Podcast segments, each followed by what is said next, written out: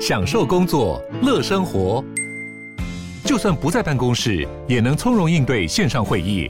HP Dragonfly 透过专业的 HP Presence 设计，内建降噪及会议快速键，搭配清晰的 Bang & Olufsen 音效，增强音讯及视讯功能。HP Dragonfly 顶级商务笔电，采用 Windows 11专业版，让您在会议中享有最佳的视觉和听觉品质。热门财经议题、即时投资快讯、焦点新闻话题，陈凤欣与您同步掌握。欢迎收听《财经起床号》。Hello，各位听众，大家早！欢迎大家来到九八新闻台《财经起床号》节目现场，我是陈凤欣。一周国际经济趋势，在我们线上是我们的老朋友丁学文。Hello，学文早。哎，奉新，各位听众，大家早安。上个礼拜真的太可惜了哈，你的时间嘎不过来这样子哈。好，我们来看这个《经济学人》的一周的关键字。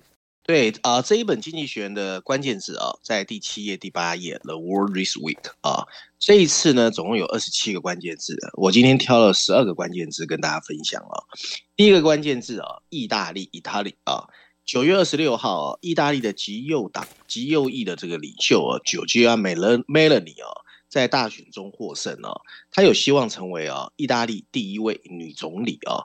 那外界预计啊，Meloni 会组建呢意大利从第二次世界大战以来的第一次最右翼的一个政府啊。他在大选中获胜哦，让欧洲大部分的地区其实是感觉到蛮震惊的啊。为什么？因为意大利是欧盟第三大的经济体。然而啊，Meloni 在投票之后表示哦，他的政党啊，所谓意大利兄弟党啊，会为所有人执政啊。不会背叛人民的信任。他在罗马哦，对记者说，意大利人已经发出了一个 message 信号哦，赞成由意大利兄弟党领导的右翼政府啊。第二个关键字，美国参议院，九月二十九号，美国参议院以七十二票赞成，二十五票反对，通过联邦政府啊临时的拨款法案，避免了美国政府的停摆。美国两党呢，其实都支持协助乌克兰作战。临时法案会提供乌克兰三千五百亿美元，预备未来可能发生的核子危机，也提供军事武器跟经济援助，协助乌克兰作战。除了援助乌克兰之外，哦，他还会协助哦最近发生的飓风伊恩、新墨西哥州的这个山火，还有这些自然灾害在法案之中。以目前的开支形式哦，美国联邦政府。到十二月中以前，暂时不会有问题，可以持续运作。嗯，第三个关键字啊，巨额减税啊。九月二十三号，市场对英国政府突然宣布大幅减税感到震惊。英国的财政大臣啊，Kwasi Kwarteng 宣布英国自五十年来最激进的一个减税方案，声称这是英国经济的一个新时代。方案包括了取消光适用在高收入人群的最高所得税的税率。而且降低收入所得税，还有置业的印花税，同时 先前提升企业所得税的计划也被搁置了。他认为英国需要一次重大的政策转向来刺激经济增长。霍腾先生呢，无视惯例，没有要求独立监督机构预算责任办公室进行评估。财政部试图通过宣布。他将公布中期财政计划来安抚市场，不过要到十一月二十三号才会进一步公布啊。第四个关键字英镑啊，Kwasi Kwarteng 在减税后表示市场会做出反应，可是不幸的是英镑受到重创，对美元啊汇率短暂跌至历史的最低，对其他货币的汇率也大幅下跌。英国政府的债务成本开始飙升，十年期公债殖利率上升到百分之四点三，一个礼拜之内上升了一个百分点。由于不确定性，银行也撤回了数百种抵押贷款的产品。英格兰银行以英国金融稳定面临重大危险为理由进行干预。英格兰银行表示，将以恢复有序市场条件所需的任何规模，也就是没有规模。购买为期十三天的长期政府债券。第五个关键字：政府公债。英国国债的暴跌是政府债券更大范围抛售的一个引人注目的因素。随着美国联总会就通货膨胀问题进行强硬的表态，殖利率一直在攀升。美国十年期公债殖利率在回落之前曾经触到百分之四，股市也经历一个过山车。，S M P 五百指数已经跌到了近两年来的最低水准。道琼斯工业水平工业啊、呃、平均指数在一月份达到峰值之后，已经下跌超过两成，再一次进入熊市。第六个关键字，IMF 啊、哦，国际货币基金组织，九月二十八号，IMF 敦促英国政府重新评估这个计划，并警告这项目标不明确的方案恐怕会引发通膨飙升啊。IMF 也正式发表声明，鉴于英国许多国家的通膨压力增加，我们不建议这个时候推动这一种大规模、目标不明确的财政方案。此外，财政政策不能背离货币政策的目标，这是很重要的一点。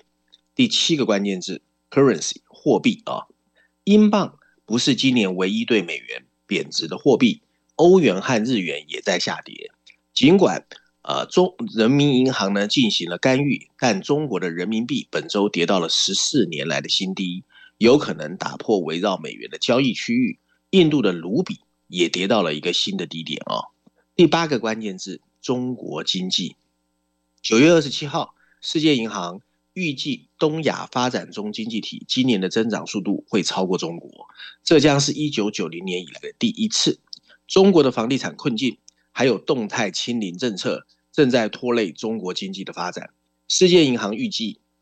中国经济今年只有增长百分之二点八，六月份给出的预期当时还有百分之四点三，这也意味着世界银行对今年中国经济的展望比国际货币基金组织 m f 和 Goldman Sachs 高盛，还有包括 Stan c h a r t e r 渣打在内的一些民营机构的预测更为黯淡啊。第九个关键字，呃，S M P 五百指数啊，九月二十三号，根据标普的一个房地产指数。七月份美国房价同比上涨了百分之十五点八，六月份的价格上涨了百分之十八点一，增长率下降百分之二点三，是这个指数有史以来最大的一个跌幅。随着利率的上升，抵押贷款融资变得越来越昂贵，这可能会导致美国房价继续的降温。第十个关键字：电动车。十月一号，美国交通部核准。在美国的五十个州发展电动汽车基础设施方案，并建立覆盖全美国七万五千英里哦高速公路的充电桩。与此同时，赫兹和英国石油公司的电动车充电业务达成了协议，为他的租赁这个汽车呢建立一个加油站的网络。赫兹的目标是到二零二四年底，它的整个车队的百分之二十五会实现电动化啊。第十一个关键字 p o s h 保时捷哦。保时捷公司的股票在啊九月二十九号成功上市。这德国汽车大厂福斯呢，Volkswagen 将保时捷的最终上市价格定为每股八十二点五欧元哦，相当于两千五百三十七元新台币。对这个公司的估值呢是七百五十亿欧元哦，大概是二点二四兆新台币哦。这是十年以来欧洲最大的一个 IPO。使保时捷成为全球市值现在最大的一个汽车制造商之一哦。第十二个关键字，最后一个关键字哦，联合利华。九月二十六号，跨国大型企业联合利华宣布，他们公司的 CEO 哦叫 Alan Joe 会在二零二三年底会任哦。消息曝光之后，公司的股价反而上升了百分之四，创了二零二一年八月以来的新高。Joe 先生的任期内哦。这家消费品巨头经历了巨大的动荡，结束了它英国跟荷兰的双重结构，总部改设在伦敦。今年早些时候，他放弃收购啊格兰素史克消费保健业务的计划。旧普先生认为，没有目标的品牌策略在联合利华没有未来。一月份，一个投资人 Harry Smith 评级这个公司以目标为导向的方法。他说，重复公司的官样文章并不是提高业绩的解决方案。嗯，这里面呢，其实有四个关键字，其实都跟英国九月二十三号所推出来的减税政策是有关系的，对不对？哈，不管是举债减税啦，或者是英镑的狂跌啦，政府公债的价格的狂跌，殖利率的往上升，以及国际货币基金点名英国，你觉得英国这一波的情势会波及到其他国家，产生这个这个呃外溢效应吗？我觉得会耶，呃，那当然呢，待会那个封面故事哦，欧洲版本呢，我们会再稍微说一下经济学的看法哦。不过其实凤馨，你知道现在冬天快来了嘛？大家本来最担心的是欧盟的能源危机嘛。然后上次我们也谈过德国的这个去工业化哦，现在其实对整个欧洲的影响很大，那对全世界经济都有外溢效应。那英国这次事情为什么会影响？它是影响到金融市场。嗯，好，那本来呢，伦敦是伦敦是金融中心，那它其实已经褪色很久了。可是这一次它引起公债哦，殖利率的往上飙，还有全世界债券就是政府借债成本的增加，这对本来就有经济衰退阴影的很多相对主权债务能力比较弱的国家来说，是雪上加霜的。对这件事情呢，其实它的外溢效应还不能够小看它，对不对？哈，等一下会有经济学人这边比较深入的研究解析。我们来看经济学人的 cover story，这样他谈了两件事，一个是中国，一个是英国。嗯。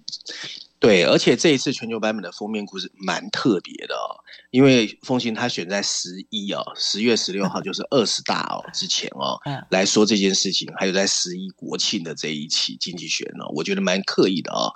那我们先来看一看他到底怎么去帮我们解开习近平的神秘面纱哦。那大家在封面设计上会看到橘红色的背景前面呢，其实是习近平。其实表情没怎么变哦，抿嘴微笑的照片。可是头顶大上面有两个大字哦，The Prince。The Prince 的意思就是太子党的太子啊。那很多人说他是太子党里面的太子。然后头像右侧写的是这个全球最有权力的男人内心故事哦。那我要先稍微说明一下，为什么这次经济学不是单纯用一个封面故事在跟我们讲习近平？其实九九月二十八号就是教师节当天哦，经济学人推出了一个八集。那每集有四十分钟的一个口述的 podcast 啊，里面从头到尾都在讲习近平，围绕他的身边各种神秘的故事，有八个专题哦。那这个 The Prince 是由驻华记者，名字叫王树林去主持的，他追溯了年轻的习近平怎么从童年的创伤中成长，还有怎么在中国繁荣时期崛起。最后呢，经济学人给他认为呢，他其实已经成为一个非常擅长运用权力的厉害手腕。他总共花了九个月时间哦，采访了数十个跟习近平有着共同背景，或者是被他执政后深刻影响，甚至近距离观察过他的高级官员。那每集呢有四十分钟，围绕着关于习近平的一个主题哦。那里面有很多很特别的主主题，我随便讲几个，譬如说，它里面有一集提到说。为什么在斗争撕裂的童年痛苦中，习近平还是对共产党保有坚定的信念？还有，为什么从他从苏联解体中得到什么样的教训？好，我们稍微休息一下。真正好，好，我们稍微休息一下，马上回来。欢迎大家回到九八新闻台财经起床号节目现场，我是陈凤欣。好，在我们线上是我们的老朋友丁学文，非常欢迎 YouTube 的朋友们一起来收看直播。好，这一期经济学人的 Cover Story 啊，它在有两个版本，一个全球版本，一个欧洲版本。全球版本谈的是习近平。他当然是已经设计好了，他准备了九个多月的时间，然后呢，目的就是在十月一号中国大陆的国庆的时候呢，然后推出就是习近平即将在十月十六号二十大连任第三任这件事情。我们来看他这里面有哪一些重点。对，这本杂志里面呢，其实经济学人还是用了蛮多的篇幅啊，在帮我们进一步了解习近平内心的世界。除了序论第一篇第九页之外哦，还有十六页的 briefing 专文。那 briefing 专文有三大页哦，三大篇幅，还有二十六页的茶馆专栏哦。所以呢，其实大家如果有兴趣，确实像凤馨讲的，可以去看一看。那我把它稍微哦 summary 之后啊，跟大家分享这三篇文章合起来的大概的一个内容哦。那在封面故事的文章里面啊，经济学人报道了现在这个全球最有权势的啊中国领导人的成长经历，还有当今作为的背后动机。那文章认为啊，中国国家主席习近平他其实不是一个改革者，而是想让共产党重回社会核心的一个复辟者，甚至寄望让中国在全球找回失去已久的影响力。十月十六号的二十大会让习近平再一次连任中国的最高领导人，而且。可能会让他成为一个终身的统治者。按照共产党的描述啊，文化大革命的经历其实让习近平从一个太子党变成了一个属于人民的男人。美国外交电报中有一位消息人士甚至认为，习近平借由变得比红色还要红，成功幸免于难。在文化大革命之后，他不但没有排斥共产党，反而致力于恢复它，因为在他看来，共产党是唯一能够防止。类似的混乱再一次发生的组织，因此，二零一二年共产党的领导思想的转向，其实是 make sense 有道理的。许多党内人士其实在当时已经认为中国迷失了方向，因为一味的发展经济，他们认为只有更大的纪律还有使命感才能拯救中国。经济学人进一步认为，习近平把这个定了调，他靠着反腐运动树立了一个新的方向。此后，他将共产党重新助力了人们的生活的方方面面。你譬如说，你看到党组织纷纷在民营企业中成立，而且在社区层面重启运作，基层的成员也借有贯也借着贯彻清零政策重新动了起来。习近平创建了具有权力性质的党组织，监督着全中国各地的政府部门。习近平甚至希望进一步复兴中国。文章提及毛泽东统一中国，邓小平让中国改革开放。不过，习近平想做的是让中国再一次的伟大。习近平一再谈到正在衰落的西方和正在历经百年未有大变局的全世界。这句话其实研究过的人都知道，它起源于晚清时期，当时的中国正被列强连番羞辱。这一次，习近平决定把大旗扛起来。一个大国想要在全球事务中有很大的发言权，其实不足为奇。但今天的中国政权把当今的全球秩序视为西方世界强加而来。并希望彻底改写全球的规则。今年八月，美国众议院议长裴洛西访问台湾的时候，中国的民族主义者曾经要求要击落他的飞机。他们认为，美国和日益壮大的北约引发了俄罗斯对乌克兰的入侵，而习近平不反对这种对西方世界的批评。今天的中国让一些西方的外交官不自觉地想起了二零年代和三零年代的日本帝国。中国跟西方之间的较量。首先，其实是一个相互竞争的哲学思想。西方世界一直相信，成功来自于让人们可以选择自己的命运。中国的统治者则认为，个人必须为更大的利益牺牲自己的自由、隐私还有尊严。习近平默认了这种说法，但最近一些不大顺利的事情正在陆续发生。譬如说，在共同繁荣的模糊旗帜下，他重申了国家对经济的控制，而且压制了中国一些成功的民营企业。他也尝试管制房地产市场，但是整个计划看起来窒碍难行。不良贷款更严重影响了中国的经济。更糟糕的问题是清零政策。为了让中国大部分的地区的人们远离病毒，中国官员大规模实施了严格的封锁。起初确实挽救了许多宝贵的生命，但现在已经成为经济产出 output 的一个拖累。人们早晚会厌倦这些规则，这也会对社会的稳定不利。经济学在文章最后提到，哦，二零一二年的习近平刚刚上任的时候，中国正在历经一个迅速的变化。当时中产阶级不断壮大，民营企业蓬勃发展，公民在社交媒体上彼此联系。现在一切突然都不一样了。习近平把这个看成是一种威胁。在国内，他正在架构一套由共产党控制的高科技管理手段；在国外，他正在对全世界。纷纷质疑的美国秩序发起一个挑战。嗯，好，这是经济学人看待世界秩序以中国崛起的看观点。嗯嗯，我觉得这一点是在看待这篇文章的时候呢，很重要的一个基础，所以他才会觉得现在的世界秩序是由西方所建立的这个观点不对。但是这个观点，我们仔细去思考一下，它真的不对吗？好，所以我们就接下来再来看一下欧洲版本的 Cover Story，谈的就是英国鲁莽的减税政策。他用荒腔走板来形容吗？没错。所以大家如果看到它的封面设计，就已经非常直白哦。你会看到是一艘哦正在下沉。可是船上有两个人啊，一个是英国首相 Liz Truss，还有一个正划着啊有英国国徽船桨的财政大臣 Kwasi Kwarteng 啊。那最讽刺的是船身船身上面哦还看着啊所谓大英国协两个字哦，上面有一列白色的大字，它写的是你怎么样可以不要去管理这个国家？所以是非常讽刺，就是说你不要再管了，你管的真烂哦。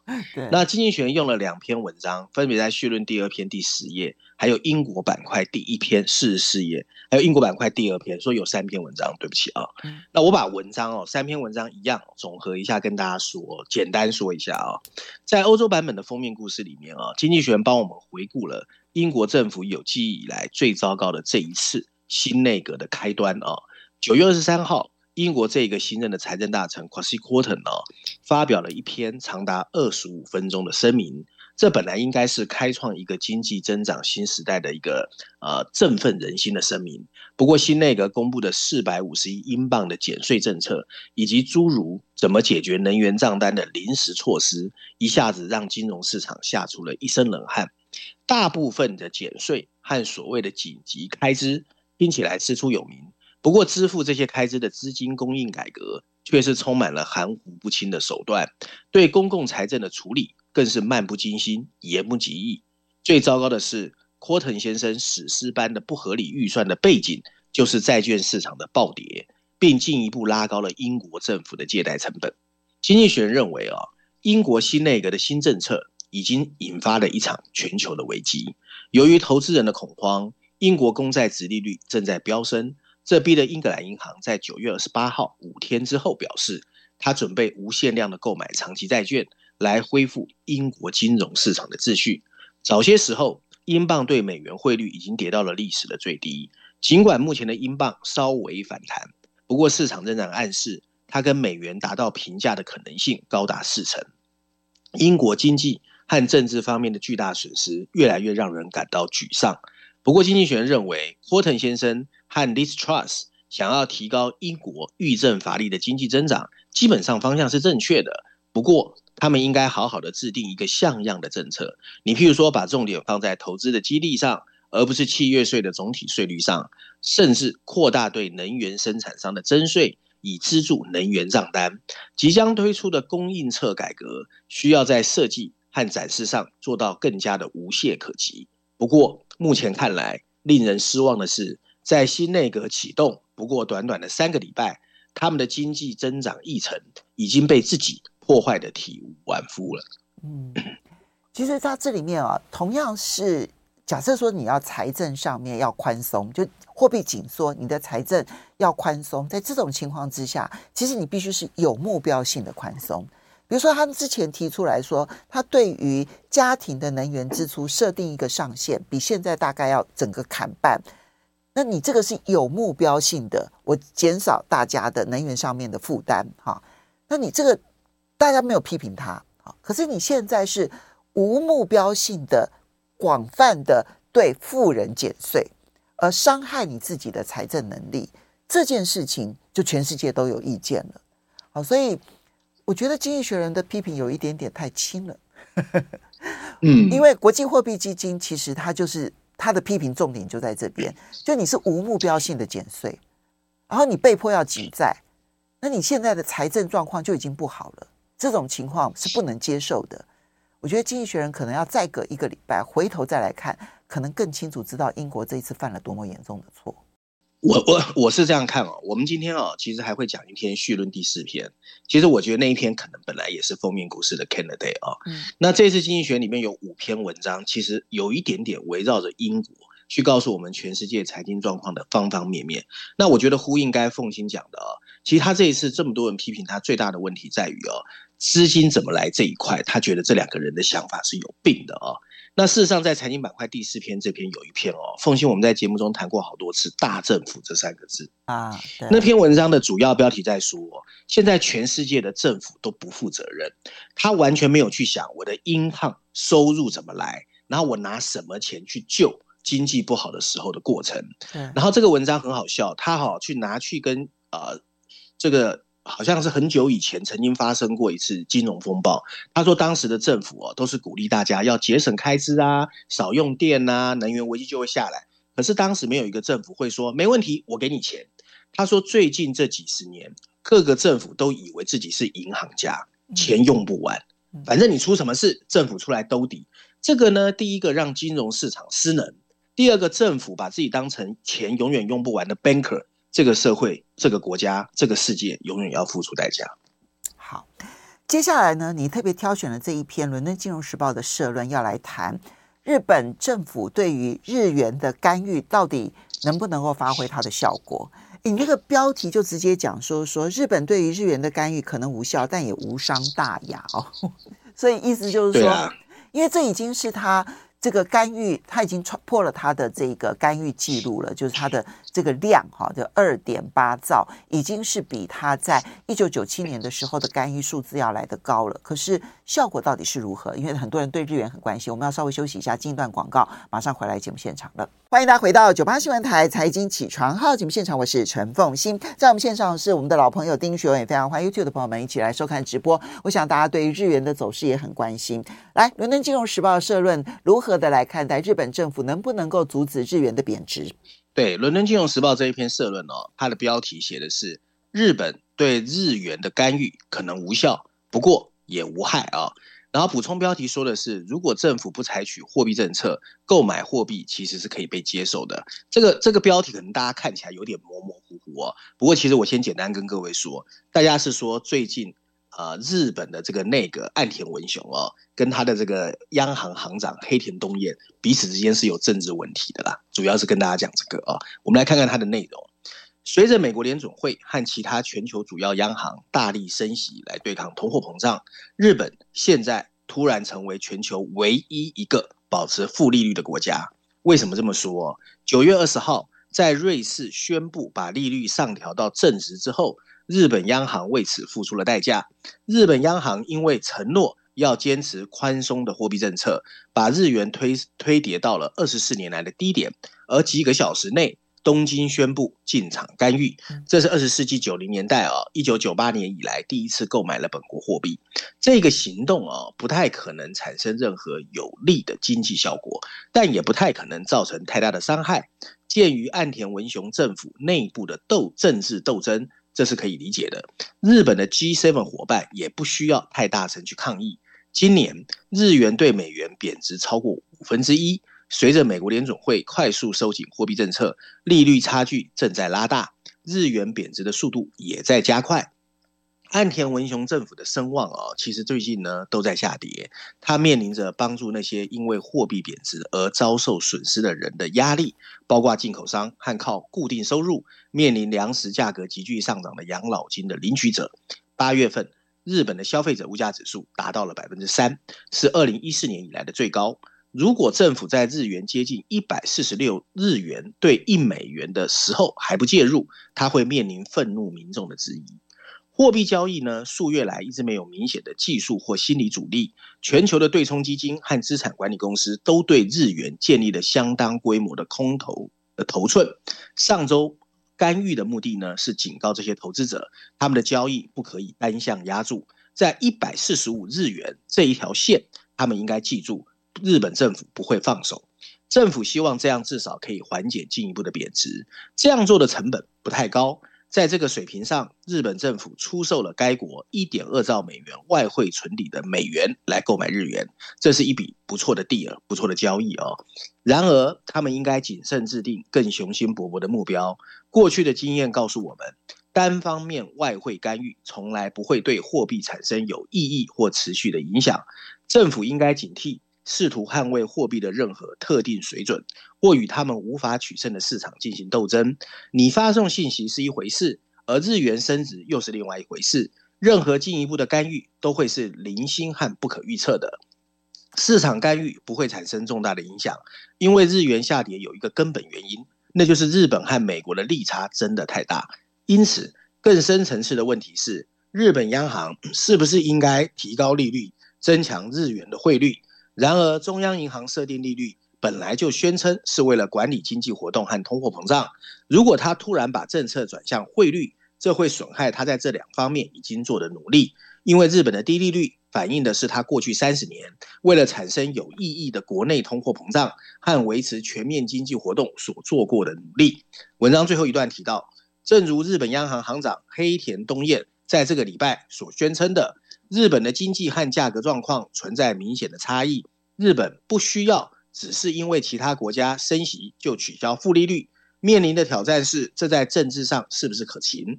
或者在黑田东彦明年任期届满的时候，岸田文雄会不会有义务用一个更强硬的央行行长取代他？如果一点点日元干预为连贯的货币政策赢得了政治空间，那么基本上收获还是抵得上付出的成本。但问题挡不住的结果，到年底之前还是必须要见真章啊。嗯，蛮惨的。我觉得，我觉得最后一季哈、哦，大家要特别注意金融市场，金融市场的反应哦，就是升息的反应，在今年下半年加上全球政治哦，有一点紊乱，可能基本上风声鹤唳。所以我们接下来再来看《经济学人》的这一篇呢、哦，去谈利率冲击，利率升高对于全球经济的影响，其实。目前看起来，可能第四季会更加明显，对不对？没错，所以这一本经济学啊，基本上看看完之后会比较沉重。除了政治一团乱之外，金融市场也对。到目前为止，真的，我觉得这是《经济学人》他本来就已经很乌鸦嘴了，但是呢，这次《经济学人》最乌鸦的一集了。没错，这一次啊，《经济学人》在序论第四篇第十一页啊，还有商业板块第一篇第五十页。财经板块第一篇第五十七页，第二篇五十八页，还有三篇五十九页，总共四篇文章都在谈金融市场跟财经世界哦。那我把它一样哦，四篇文章总和之后啊，跟大家分享一下经济学人对全球金融市场的看法哦。他一开始说，全球金融市场其实现在正在经历哦，金融危机以来最痛苦的一个调整。为了适应美国利率的上升，十年期公债殖利率本周触及了百分之四。